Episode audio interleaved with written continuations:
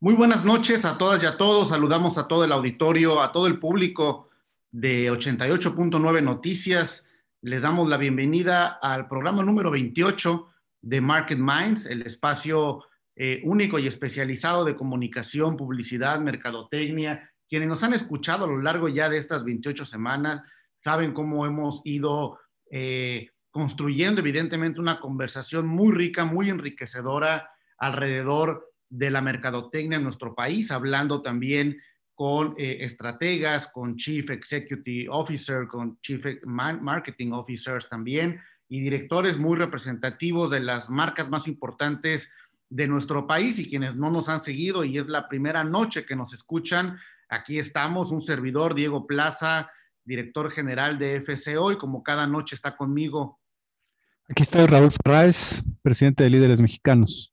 Y bueno, como cada semana traemos un tema estratégico y evidentemente también yo creo que todo es coyuntural porque todo está cambiando y todo está evidentemente evolucionando en las formas, en el fondo. Y bueno, evidentemente el tema de la compra online y, todo el e-commerce y el mercado masivo también de consumo digital, pues evidentemente ha tenido una aceleración eh, muy importante. Sin embargo, hemos hablado a lo largo de otros eh, programas aquí en Market Minds sobre los riesgos que también implica administrar el crecimiento, eh, es decir, para compañías que, que tenían un volumen importante de compra digital, cómo enfrentan ahora un volumen creciente, sobre todo cuidando los estándares, cuidando la calidad, cuidando los tiempos de entrega. Y eso se ha convertido en un problema también para muchas empresas que no tenían la capacidad instalada y creo que ha sido un reto muy importante. Por eso es que hoy vamos a platicar con David Díaz. Él, es el director de consumo masivo de Mercado Libre.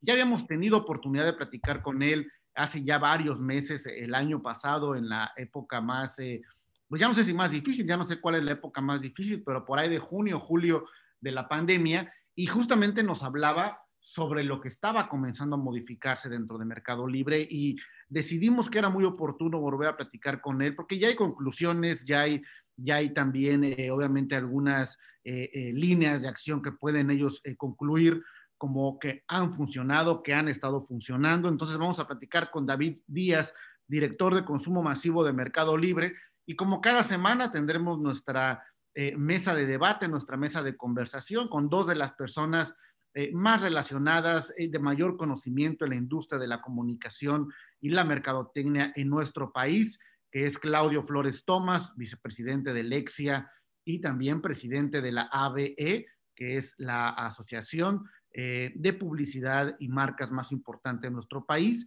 y también Sebastián Patrón, que es el director ejecutivo de Advertising With Latinoamérica, este importante encuentro de mentes eh, y de empresas alrededor de la publicidad en toda la región y que evidentemente al final del programa no se vayan porque les vamos a adelantar algunos de los speakers, algunos de los oradores que estarán este 11 de marzo en la eh, próxima edición, en este caso online de AdWeek, un evento evidentemente muy importante, líderes de clase mundial. Vamos a adelantar algunos confirmados, tendremos esta mesa. Y bueno, para comenzar el programa, Raúl, eh, pues traemos muchos temas, temas diversos que comentar y compartir con la audiencia sobre las tendencias y sobre algunas noticias, Raúl. Sí, Diego, fíjate que entre varias cosas, eh, esta semana hay dieron noticias interesantes. Eh, la primera tiene que ver con los, navegadores. Fíjate que Chrome, el navegador de Google, acaba de superar a, a Mac OS, el navegador de, de, Apple. Em, y los porcentajes son, eh, son interesantes porque el rey del mercado sigue siendo, sin lugar a dudas, eh, Windows. Fíjate, tienen, Diego, el 80.5% del mercado de PCs, del sistema operativo de Windows. Eh, el segundo lugar ya es Chrome, ¿no? Con el 10.8 y, y, Mac con el 7.5. Y esto es interesante, ¿no? Porque te habla ahí un poco de cómo finalmente mm, eh, si hay una percepción importante, no sé si tú la tienes, de app que ha, generado Apple de que pues, se han vuelto eh, muy populares, ¿no? Y que, y son muy hegemónicos en muchas cosas. Eh, y, fíjate, el 80.5% de los sistemas operativos del mundo siguen siendo Windows, ¿no? De, Microsoft.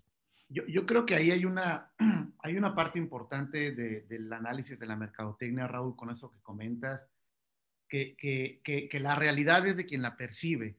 Y, y, de pronto nosotros que quizás somos consumidores de una marca y como dices, percibimos eh, un cierto eh, liderazgo quizá por nuestro círculo eh, de consumo eh, alrededor, en este caso de Apple, pero no necesariamente es la, la, eh, lo que los datos nos dicen a nivel global, ¿no? Hace poco yo veía este documental de Bill Gates bajo la lupa que está en Netflix y que recomendamos a la audiencia, donde sí habla un poco más de la mente profunda de desarrollo y de la historia de Bill Gates, pero habla o refuerza evidentemente la hegemonía a nivel global que tiene la compañía y sería bueno platicar también con alguien de Microsoft aquí eh, en Market Minds, porque evidentemente los números de consumo general a nivel mundial siguen siendo el liderazgo de Microsoft. Pero fíjate cómo, cómo finalmente, Diego, el invertir en, en, posicionamiento de marca es tan importante. Yo no sé qué le ha pasado a Microsoft, sinceramente. Los veo muy apagados eh, en términos de su comunicación. Eh, no sé si les pasa muchas veces a estas empresas que llegan a tener un nivel de soberbia brutal. Digo, cuando tienes el 80% del mercado en un producto, pues eh, puedes decir, pues, ¿por qué tendría que hacer algo, no? Pero, pero fíjate cómo al final, pues, la, la, percepción que yo tengo, no sé, eh, es que las personas que usan el sistema operativo de Windows, pues, un poco es como, como el Godín, ¿no? no hay una, no hay una, no hay una percepción de magia de, pues como lo que sí hay que decir ha hecho Apple de, aspiración, ¿no? De, tener una, una, usar otro sistema. Obviamente lo que ha hecho Google con, con, sus sistemas operativos y con Chrome creo que es muy importante también. Google lo está haciendo muy, muy bien. Pero sinceramente veo a Microsoft quedándose atrás mucho, ¿no? Fíjate que, eh, pero hasta cierto punto son víctimas, Raúl, y aquí viene quizá mi, mi, mi, respuesta a lo que comentas. Creo que el liderazgo de Microsoft está en que justamente logró ingestarse como el sistema operativo de los sistemas productivos, ¿no? Es decir, de cómo corren las organizaciones, las empresas, los gobiernos, los sistemas de información eh, eh, de la productividad tecnológica comenzaron corriendo con Windows, pues, y justo en el documental se habla, ¿no? De cómo cuando nace el sistema operativo y, comienza a ser parte de la vida tecnológica del mundo, pues obviamente queda ingestado en la vida productiva de las empresas y de muchos de los programas y de los softwares que corren diversas disciplinas y corren sobre la base de Microsoft. Y yo creo que Apple se construyó más a partir de la experiencia del usuario en términos individuales, ¿no? En términos mucho más eh, de, la, de, la, decisión eh, propia, vaya, de tener una experiencia personal. Y por eso digo que en este caso eh, los godines son víctimas pues, de un sistema que está ingestado en la organización. Pero aún así podrías trabajar en temas de percepción, ¿no? De, de, que sea cool usar el sistema de Windows y no que sea, como, como bien dices, pues algo que, te lo impone tu organización y pues no tienes opción, ¿no? Pero bueno. y lo he intentado, Raúl. Yo, yo recuerdo eh, hace, no sé, eh, varios años, pero todavía Beto González, que entrevistamos aquí, era el CEO de Microsoft en México y nos contaba de, la, de la apuesta que le daban a esta tableta computadora, Surface, no sé si te acuerdas, que era pues obviamente un, un, eh, pues un producto en búsqueda de competir contra los dispositivos de Apple y efectivamente no funcionó. No, sí ha jalado, ¿eh? O sea, muchas personas han sustituido sus PCs por las tabletas Surface de Microsoft y sí, siguen sacando cada vez cosas más nuevas, todo. Habría que, déjame dar una investigada a ver los números cómo andan. Igual en una de esas nos sorprendemos, ¿no? Como esto de Windows, que ya yo para mí Windows no existe, la verdad, pero el 80% de la gente usa Windows, o sea. Y esto de Surface, ¿qué te digo? Yo jamás he visto a alguien con una Surface y por eso digo que la realidad es de quien la percibe. Mira, a lo mejor tú has visto más gente alrededor de ti con ella, pero bueno, hay que, hay que remitirnos a los datos. Pues otra noticia interesante, Diego, fíjate que Finalmente Amazon lo logró y, echó a perder el nombre de Alexa eh, en los Estados Unidos. O sea, eh, en 2015, cuando salió Alexa al mercado, el, la máquina esta inteligente de, de, Amazon que tienen. Eh, ese año, fíjate, se bautizaron en los Estados Unidos a, a más de 6 mil niñas con el nombre Alexa. Eh, el año pasado solo fueron 1900 eh, niñas bautizadas con el nombre Alexa. O sea, de confundir en casa, ¿no? Imagínate. ya nadie quiere llamarse Alexa. Le gritas a tu hija, Alexa, y responde el aparato, ¿no? Y tu hija... No, pero fíjate cómo eh, el éxito de un producto como el que, como Alexa, yo creo que, y mira que aquí tú sabes, yo soy fan de, de Apple, pero Siri sí, nada más no la hace, o sea, es brutísima. Este, fíjate cómo realmente el éxito de un producto eh, marca una tendencia social, Diego. O sea, de, o sea, hay hoy en día, cinco años después, solo una tercera parte de los papás piensan ponerle Alexa a sus hijas por culpa pues, de, un sistema que está en el mercado, ¿no? Pero mira qué interesante este análisis que hablamos hoy de estas tres compañías, eh, tanto de, Microsoft como en este caso de Apple, y ahora con el tema eh, pues, pues mucho más vinculado a Amazon y a Google en términos de los eh, productos, que está en el caso de Alexa, pues ligado a los motores de búsqueda pues más robustos de información del mundo y que quizás Siri ese es su defecto, por decirlo de alguna forma, que está más construido en los propios sistemas de inteligencia artificial de Apple y, por eso tiene su liderazgo, ¿no? En ese sentido, pero, pero sí coincido y, y estos sistemas también yo creo que cada día van a ser más eh, íntimos con el usuario. No sé si recuerdas esta película, Raúl, Her, que es una, una película de hace, pues no sé, Phoenix, ¿no? Exactamente, no sé, hace cinco años o más, donde anticipa justamente la relación entre eh, un, eh, un, dispositivo de inteligencia artificial que acompaña al usuario en su vida diaria y, termina generando una, relación afectiva, una relación amorosa.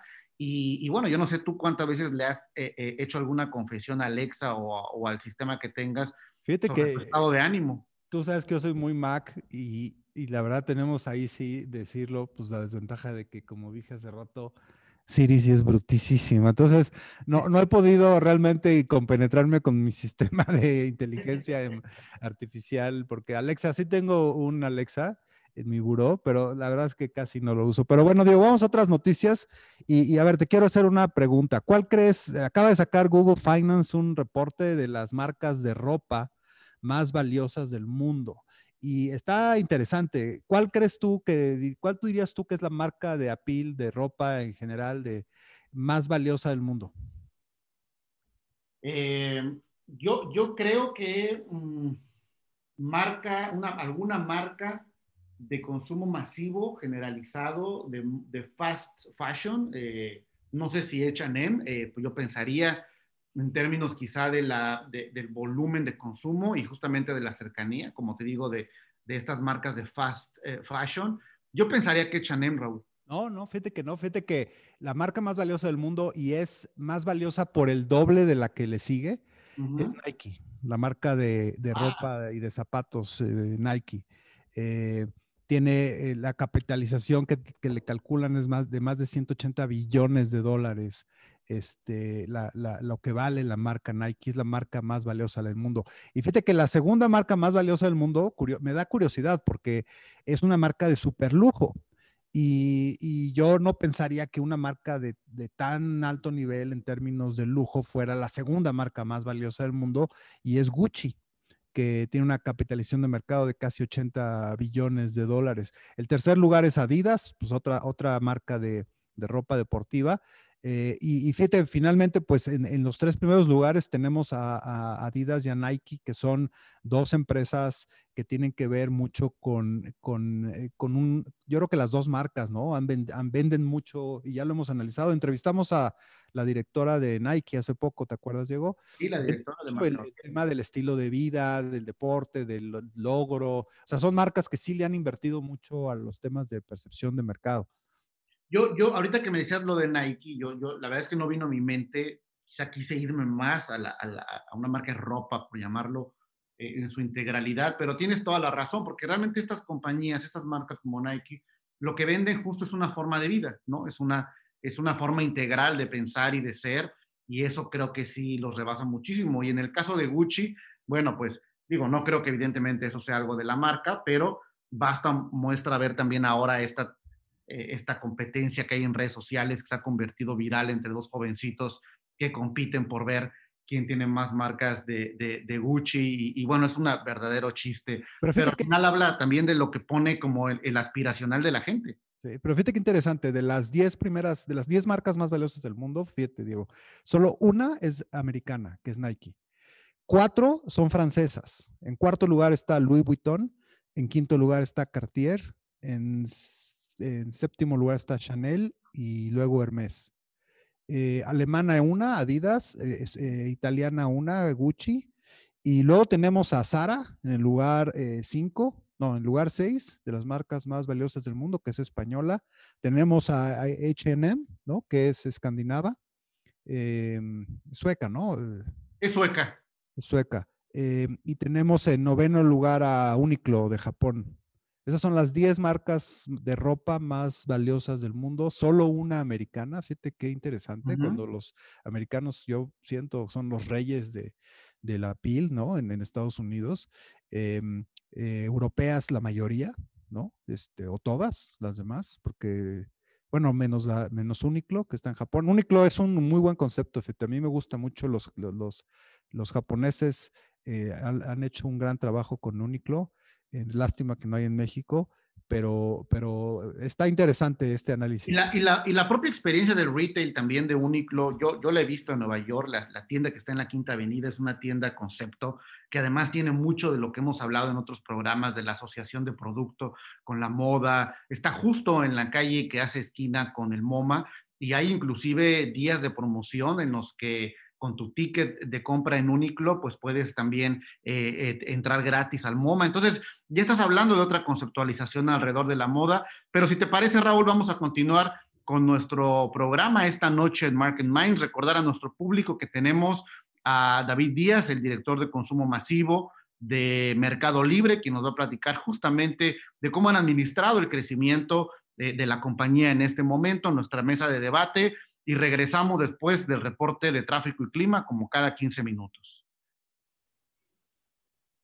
Ya estamos de regreso aquí en Market Minds en 88.9 Noticias eh, y bueno, hemos adelantado eh, la conversación de este programa eh, dedicado a, a, la, a, la, comunidad, al gran movimiento, al desarrollo evidentemente de los marketplaces digitales y toda esta pues, pues sin lugar a dudas, una aceleración muy importante en el, eh, en el intercambio de compra y venta de productos a través de plataformas digitales.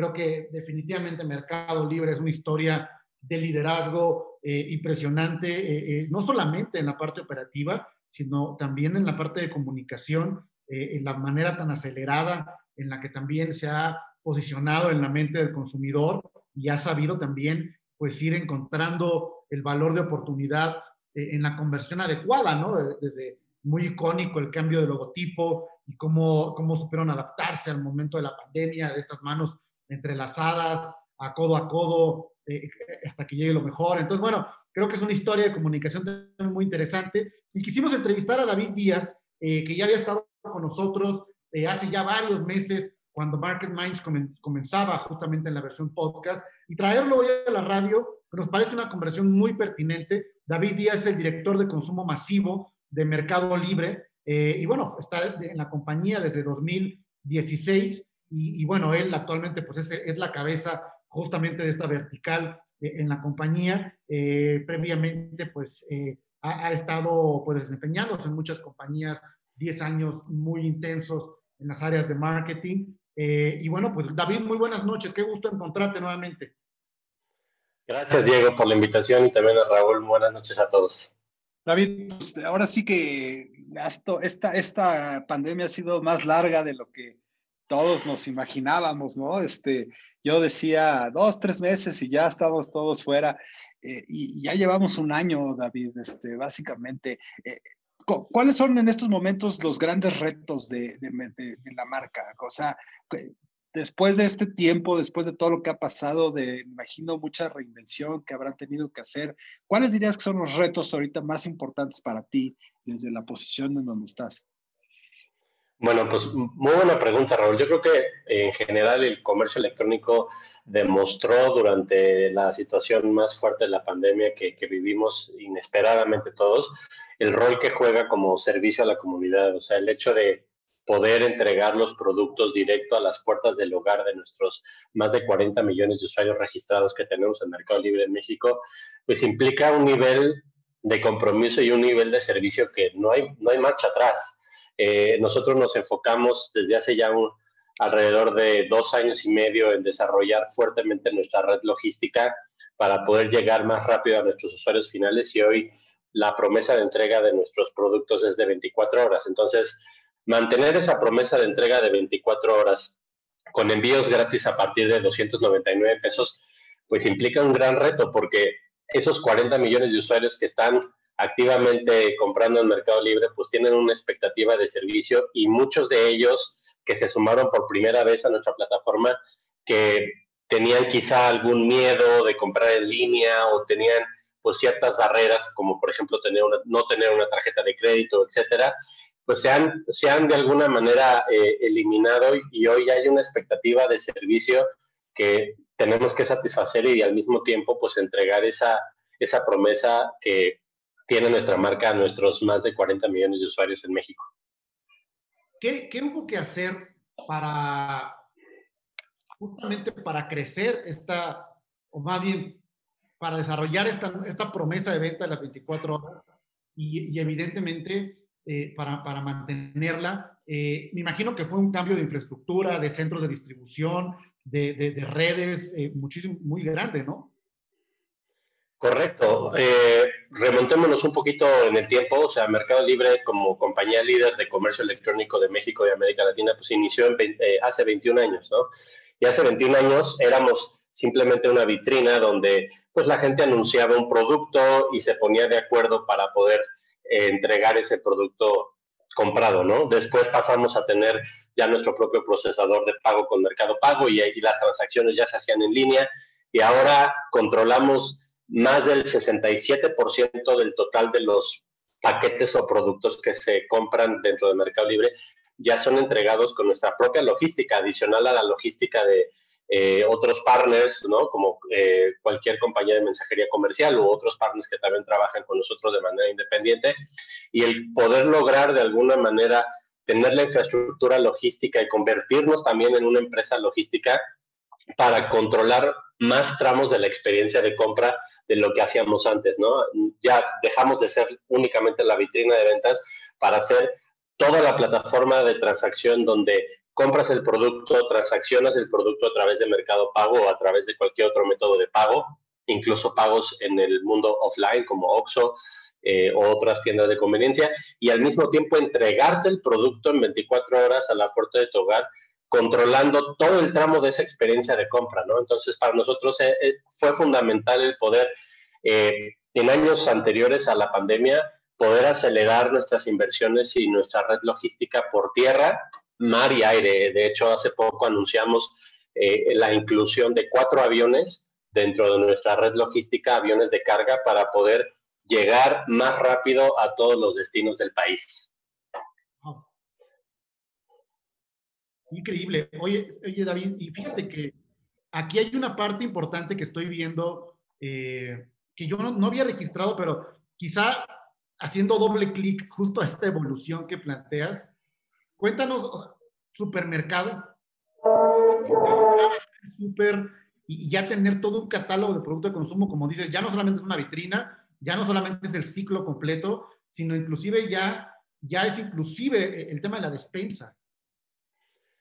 Desde agosto del 2018 empezamos a hacer los primeros test para eh, crear la nueva sección que le llamamos supermercado o nuestro proyecto que le llamamos supermercado libre. Y a partir de la inclusión de todo un catálogo de productos eh, de primera necesidad o canasta básica a través de distribuidores, marcas o incluso pequeños vendedores o grandes vendedores, logramos de alguna manera empezar a penetrar esta categoría que si la vemos a nivel mundial, supermercado es la categoría en valor más grande que existe, pero al mismo tiempo la que menos penetración tenía del comercio electrónico, que justo por el año pasado esa penetración se ha acelerado y nosotros como compañía líder de comercio electrónico teníamos que empezar a desarrollar esta categoría porque claramente veíamos que hacia allá iba el comercio electrónico. Recordemos en el 2013, cuando se dio el SARS en China, eh, pues tampoco estaban preparados para vivir toda esta evolución tecnológica como hoy la tienen y hoy China es potencia mundial en comercio electrónico, pero fue a raíz de esta eh, situación que obligó a los ciudadanos a empezar a comprar desde casa, pagar con código QR y cosas que quizá las vemos un poco más lejanas, pero cuando, cuando las traemos hacia México y, nos ponemos en el contexto que estamos viviendo, pues las vemos claramente que hacia allá vamos, ¿no? O sea, el incremento de, de las compras semanales online viene un poco driveado también por el crecimiento de productos de consumo masivo, de, primera necesidad, ¿no? Papel de baño, agua, despensa, productos que en algún momento no lográbamos acceder vía el canal tradicional y que a través del comercio electrónico lo estamos comenzando a hacer. David, dicen que no hay ningún mercadólogo que hoy en día pueda vivir sin data, ¿no? El, data, data, data, ¿no? De lo que está pasando, de las tendencias, de qué está pasando. Eh, desde tu punto de vista, desde lo que están ustedes experimentando en el mercado libre, ¿cuál dirías que son los trends más importantes en los consumidores que has visto modificarse, sobre todo modificarse en estos últimos meses de forma significativa? Muy buena pregunta. Nosotros como compañía, pues al final somos una compañía de tecnología que pone la tecnología en función del comercio, de los pagos y de la democratización en general de, del, mundo, del mundo online, ¿no? Eh, y somos también una compañía de Big Data, o sea, tenemos una gran cantidad de información que consumimos todos los días para tomar decisiones. Yo creo que de las tendencias más importantes que estamos viendo es, por un lado, el incremento en, la, eh, en, el número de sesiones que vemos de nuestros usuarios. O sea, nuestros usuarios están pasando mucho más tiempo en pantalla versus años anteriores, ¿no? O sea, la gente está navegando más tiempo de, de lo normal. Otra cosa que vemos importante también es el crecimiento, por supuesto, de categorías como consumo masivo. Nosotros crecimos en consumo masivo 161% versus el año pasado. Obviamente veníamos de una base un poco más chica, pero hoy consumo masivo representa un poco más del 5% del total de las ventas de Mercado Libre. Y eso lo hemos construido en, en menos de dos años, ¿no? O sea, ha sido un crecimiento bastante acelerado. Y otra de las tendencias que yo te diría también es que eh, Mercado Libre se convirtió también en un referente de productos de salud, o sea, el crecimiento de la venta de productos como cubrebocas, termómetros, oxímetros o productos que en algún momento eh, pues son usados eh, en esta situación que estamos viviendo, también tuvo un crecimiento bastante acelerado de, de, demanda. Estamos hablando de que crecimos en esas categorías más de 600% versus el año pasado. Y hoy Mercado Libre es un referente en todos estos tipos de productos porque al final eh, pues podemos llegar a cualquier eh, lugar del país en 24 horas, pero al mismo tiempo con, con, la necesidad de la nueva normalidad, donde en todos los lugares te toman la temperatura, en todos los lugares tienes que entrar eh, con, ¿no? con las medidas sanitarias necesarias, pues muchos usuarios que antes quizá no estaban comprando en Mercado Libre voltearon a Mercado Libre a comprar estos productos porque necesitaban la inmediatez de tenerlos para seguir operando sus negocios o para poder salir a la calle, ¿no? Con un cubrebocas. Pues enhorabuena, David. Eh, estamos platicando con David Díaz, director de consumo masivo de Mercado Libre. Eh, y, felicidades y enhorabuena por este crecimiento, pero justamente puede sonar muy, eh, vamos, de, de mucha celebración, pero administrar el crecimiento también es un reto muy importante, justamente porque implica mantener pues todos los estándares, las verticales de, cada detalle, sobre todo cuando hablas de tecnología, y, eso evidentemente pues, pues eh, vuelve la operación más crítica para mantener justamente estas promesas eh, de venta que, que, ya nos platicabas. David, ha sido un gusto platicar contigo nuevamente aquí en Market Minds. Muchísimas gracias por la invitación. Espero que todos estén bien en casa y nos vemos en la próxima. Gracias. Muchas gracias. Eh, fue David Díaz, director de consumo masivo de Mercado Libre. Vamos al reporte de tráfico y clima, como cada 15 minutos, aquí en 88.9 Noticias, y regresamos para la mesa de debate. Estamos ya de regreso en Market Minds, en este programa, ya 28, 28 semanas la mitad de un año prácticamente de, de, esta increíble experiencia que recientemente fue el Día de la Radio y, yo no recuerdo que nos hayamos felicitado mutuamente, pero bueno, tarde, pero pues aquí estamos haciendo radio, radio diferente, pero pues muchas felicidades. Y Claudio no está otra vez esta noche con nosotros, sigue estando un poco en reposo, ¿no? Por eh, COVID-19, pero bueno, le mandamos un saludo hasta donde se encuentre.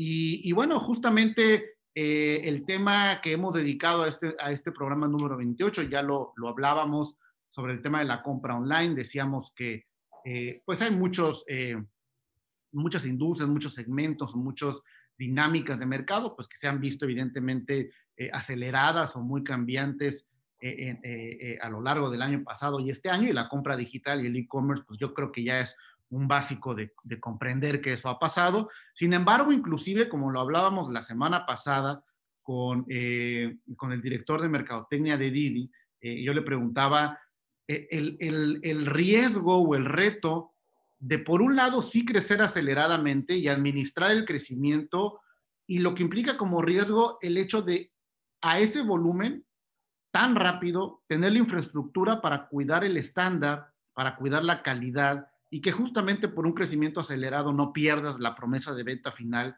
Eh, en el caso de Didi, pues evidentemente seguridad, el tema de la movilidad y cómo, digamos, no se te sale de control por algo que podría, evidentemente lo es en el negocio positivo, pero puede ser perjudicial a largo plazo. Y bueno, pues yo creo que es un tema también eh, que yo pienso eh, importante de, cómo maniobraron rápidamente las compañías, cuál es la realidad eh, en tiempo actual sobre la compra online. Y bueno, pues vamos a, entrarle a, a, este tema. Sebastián, muy buenas noches, ¿cómo te encuentras?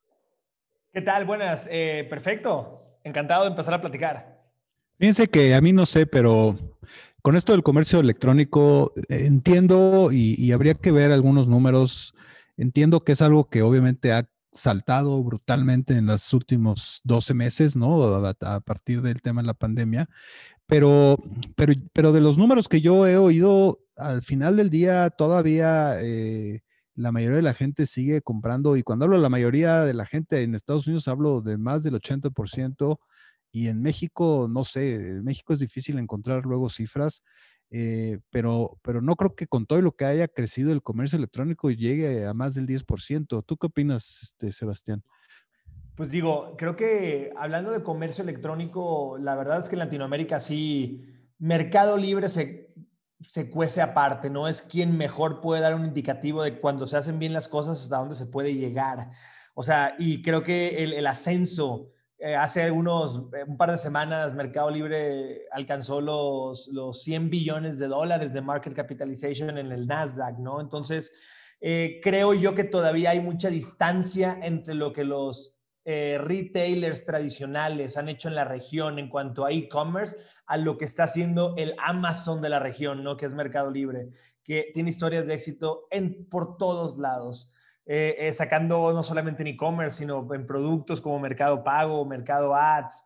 Entonces creo que eh, al final de cuentas, sí el indicativo, a pesar de que estos retailers han tratado, te digo, por todos lados de entrarle al juego, creo que la, varilla la está colocando en Mercado Libre en ese sentido, y no lo digo yo, o sea, los números son muy claros en ese sentido. Entonces, al final de cuentas, creo que al menos los inversionistas apuestan rotundamente al futuro, eh, tanto mediano y largo plazo, en empresas como Mercado Libre, y eso se ve en la evaluación de las, de las acciones en, bolsa, creo yo.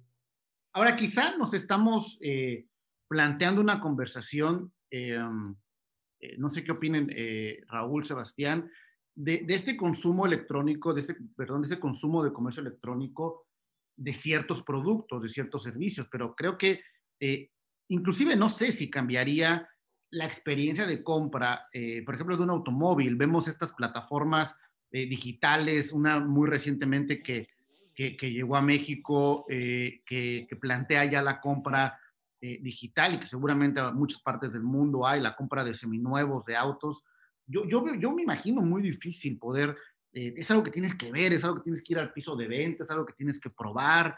Eh, y con eso, pues muchos productos. No sé ahí si realmente vamos a vivir un parteaguas. Eh, es muy fácil comprar un producto electrónico que ya conoces, como eh, una pantalla o, un aparato de gimnasio, pero de pronto inclusive una experiencia, pues, pues, pues, pues, yo lo veo un poco complicado. No sé en el mundo si realmente estemos migrando hacia esa parte.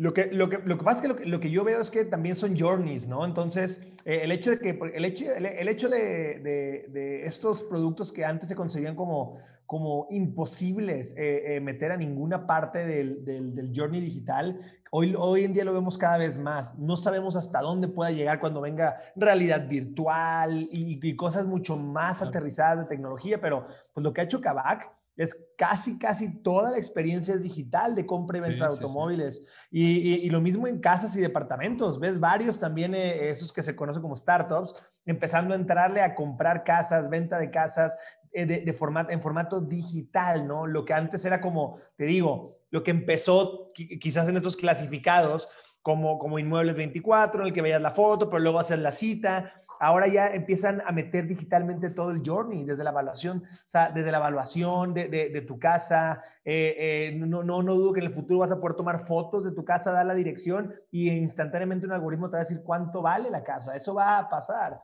Eh, lo mismo con Cava, que es el, el, el, automóvil, ¿no? Y eso que son seminuevos. Entonces, claro que hay una inspección física de tu carro, el cual viene alguien a tu, a tu departamento, pero en la parte de nuevos, eh, mi, esposa y yo en estas semanas hemos estado viendo eh, eh, algunas oportunidades o posibilidades con un carro nuevo y cada vez más ves que hay herramientas ya digitales para casi, casi enterarte, ver todo lo del carro y nada más ir a la prueba de manejo, ¿no? O sea, nada más es ese feeling de tal vez ir a manejarlo, pero ya casi todo digitalmente eh, lo ves de muy buena manera y cada vez esto va a ser más, ¿no? no, igual ni lo necesitas, ¿no? Porque a lo mejor tu primo, tu tío o alguien tiene un carro similar y ya en realidad ya lo conoces. Exacto, exacto. Por ejemplo, ¿no? Ni siquiera tienes que ir a... Mira, yo creo que mucho del, del, del, boom que tiene que tener el, finalmente el comercio electrónico tiene que ver con, con dos cosas que es muy importante. La primera, la bancarización, ¿no? El que puedas realmente eh, pagar, con, que tengas un método de pago para pagar eh, eh, que tiene que ser obviamente una tarjeta de crédito. ¿eh? Y eso yo creo que todavía hay un gap importante, sobre todo en nuestro país, que, se está, que, existe, ¿no? En donde, en donde hay millones todavía de, de, habitantes de México que no tienen acceso a, a una tarjeta de crédito. o no están bancarizados. Y eso yo creo que, que es, uno de los grandes eh, obstáculos que tiene el comercio electrónico, pero yo creo, como, como dice Sebastián, que poco a poco se van cerrando esas brechas, sobre todo entre las nuevas generaciones, ¿no? En donde ves ya a nuevas generaciones con sus eh, celulares, aunque sean de, clase BC, eh, haciendo ya a lo mejor transacciones en ciertas plataformas electrónicas de dinero, etcétera, etcétera. Entonces eso yo creo que es una cuestión de tiempo. Y, y el otro tema es confianza. Y ahí, ahí, y ahí no sé, eh, ¿qué opinan ustedes? Pero, eh, ¿qué, tan fácil va a ser eh, en un futuro tener tu propio website y vender directo y generar esa confianza que, necesitas generar para que alguien te dé su número de tarjeta? O, estamos condenados a que estas grandes plataformas sean las únicas en las que la gente confíe y tengas que necesariamente vender a través de ellos? Porque, porque no sé, yo he oído comentarios de algunos proveedores eh, sobre todo en, algunos aspectos de los temas, de las condiciones que les ponen luego también las, las plataformas, que pues tampoco son fáciles, ¿no? De, lograr. Pues digo, yo lo, que, lo que pasa es que ahí, te diría, mm, más que, lo que pasa es que también el, mexicano de repente es, es, un poco creativo, ¿no? En el sentido de que, o sea, por ejemplo, Uber, Uber, Uber, habilitando, Uber habilitando la parte de efectivo, este, también le ha dado un poco la vuelta, ¿no? Ahora que también estén aceptando eh, eh, pago a través de, centros de conveniencia como Oxxo, este, Netflix es increíblemente exitoso ahorita en México, entonces eh, la gente está encontrando la manera de, pagarlo, ¿no? Y algo que también olvidamos es que estos, ¿cómo les puedo?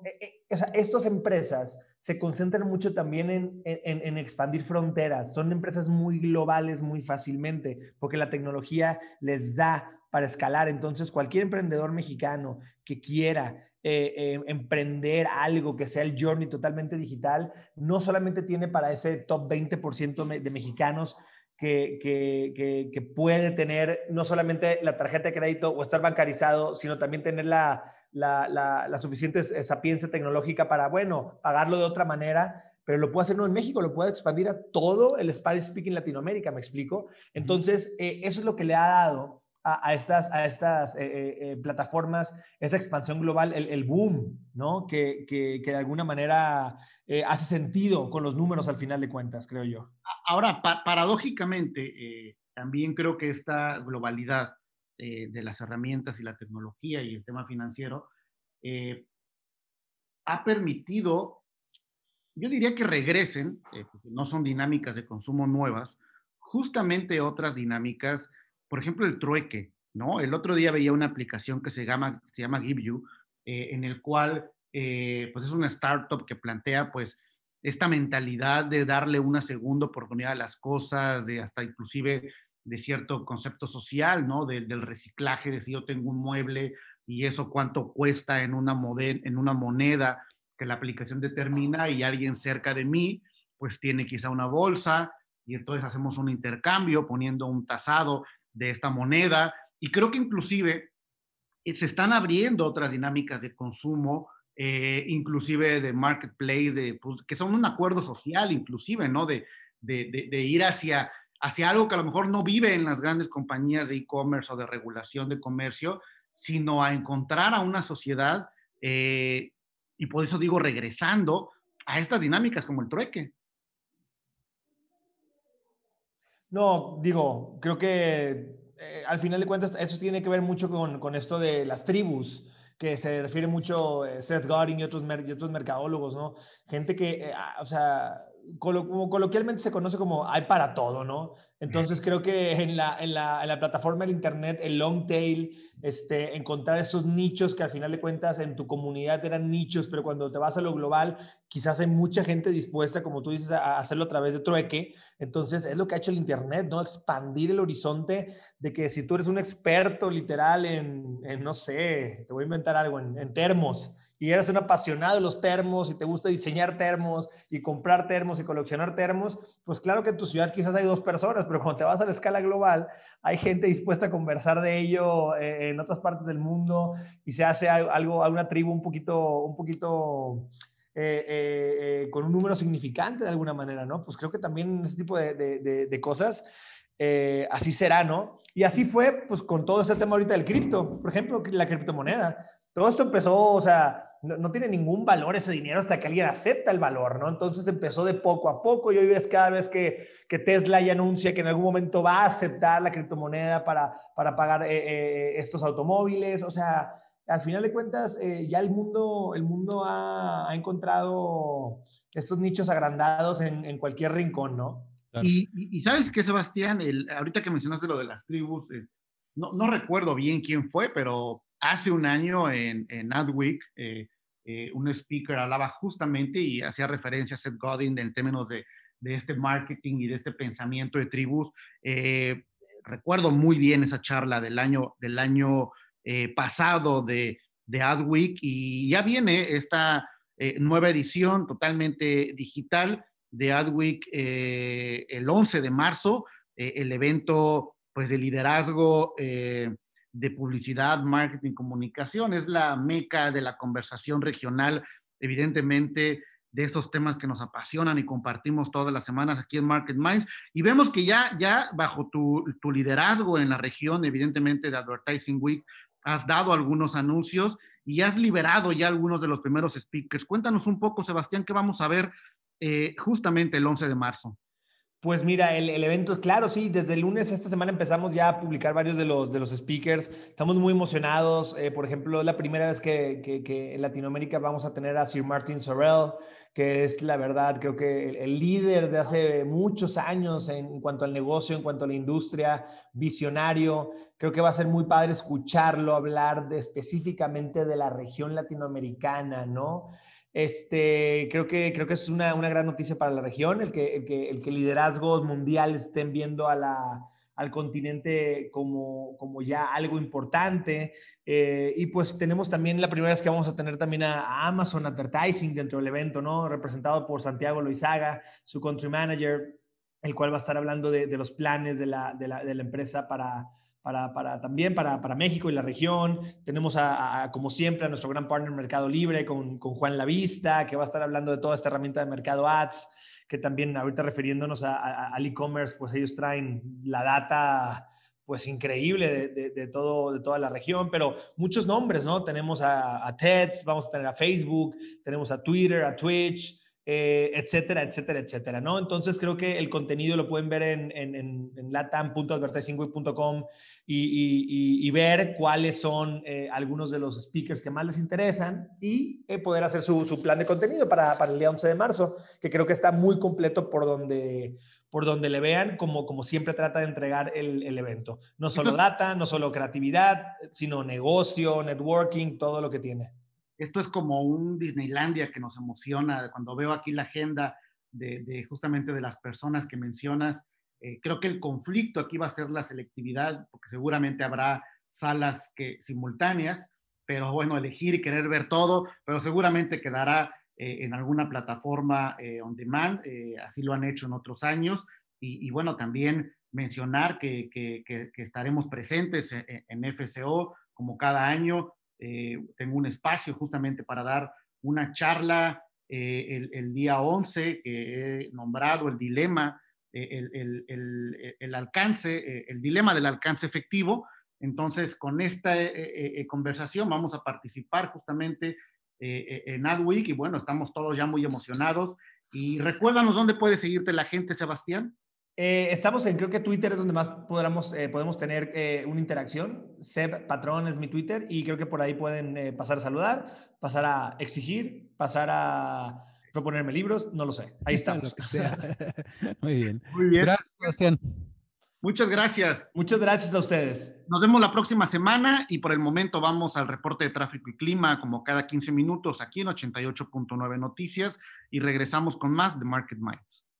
Estamos ya de regreso en Market Minds, aquí en 88.9 Noticias, después de esta interesante conversación con David Díaz, director de consumo masivo de Mercado Libre, y el análisis que bien ya hacíamos con Sebastián. Qué interesante, Raúl, no solamente eh, hablar del el presente del comercio electrónico, sino de los productos y servicios que hoy todavía no nos imaginamos que en los próximos dos años, cinco años van a ser ya materia de consumo a distancia, hablábamos de inmuebles, de automóviles, de servicios, de conocimiento. A mí me aterra un poco eso, pero, pero bueno, voy a, sonaría muy anticuado, ¿no? En ese sentido, pero, pero no sé, es la, es, la, es la pérdida del contacto humano cada día más por la tecnología y bueno, creo que es un dilema eterno eh, del mundo que estamos viviendo, pero también me gusta esta paradoja, ¿no? De, de estos intercambios de valor que, que, vuelven justamente como a los orígenes, ¿no? Al trueque a partir de la parte digital, al trueque de conocimiento, al trueque de productos, y, eso habla también, pues, de, como decía Sebastián, donde para todos hay, para todos cabe y, todo se puede en este, en este mundo, Raúl. Pues fíjate que para cerrar el programa, Diego, hoy traigo un caso de estudio de mercadotecnia que creo que es algo bien interesante de analizar, porque sí es un fenómeno y, tiene que ver con las muñecas y con los niños y con los juguetes y, tiene que ver con esta muñeca icónica que yo creo que todos conocen y conocemos que es Barbie.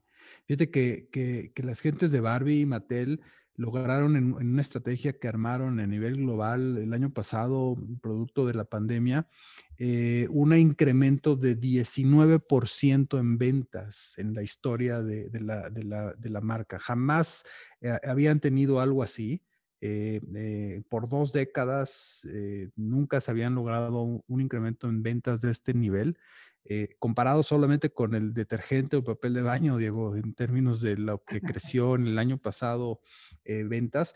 Y hoy en día, pues pueden decir de forma muy orgullosa los de Mattel que Barbie es el juguete más vendido en el mundo. Y fíjate que este caso estudio de Business Insider está interesante porque te habla de varios factores que aprovecharon y que vieron y que los capitalizaron muy bien las gentes de material. El primero es, em, eh, y eso la verdad es que lo pudieron haber aprovechado cualquier otra marca de juguetes. Em, los papás ante la pandemia y ante los niños estando en sus casas empezaron o han empezado a buscar o están buscando eh, formas de, cortarles el screen time a los, a los chavos, ¿no? O sea, que no estén pegados a los videojuegos, a los, eh, a los teléfonos celulares, a las iPads y que, y que realmente hagan algo más, algo físico. Y en ese sentido, eh, Barbie vio esta oportunidad. y, hizo dos estrategias muy interesantes, Diego, que creo que son muy importantes de analizar. Y son dos cosas que además hemos hablado sistemáticamente aquí en el programa, que tiene que ver con, la parte de una integración a la parte, eh, ¿cómo lo diría? Eh, eh, de, lo que hemos hablado mucho de las causas, eh, de, creo que para nadie es una, sorpresa o, un secreto de lo importante que está tomando o de la fuerza que está tomando el feminismo a nivel global, ¿no? Los derechos de las mujeres, la igualdad, el tema de, muchas cosas de inclusión.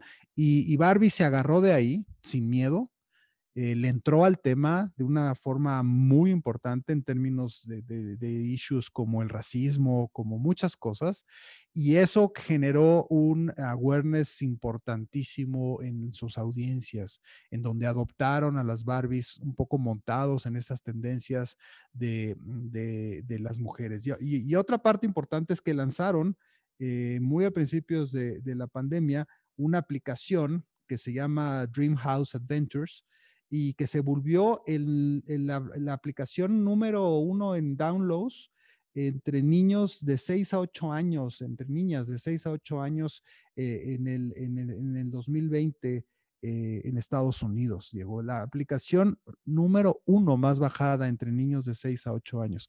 Entonces, esto te habla también de cómo logró Barbie una integración digital de un juguete físico.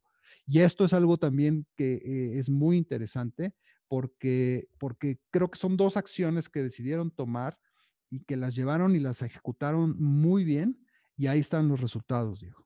Creo que el, el, eh, uno de los eh, análisis también más puntuales sobre este caso que menciona tiene que ver con la manera en que propio Mattel conceptualiza eh, a, a, la marca Barbie y al juguete justamente como algo más que un juguete, por lo que mencionas. Hace un par de años cumplieron, cumplió 60 años Barbie a nivel mundial.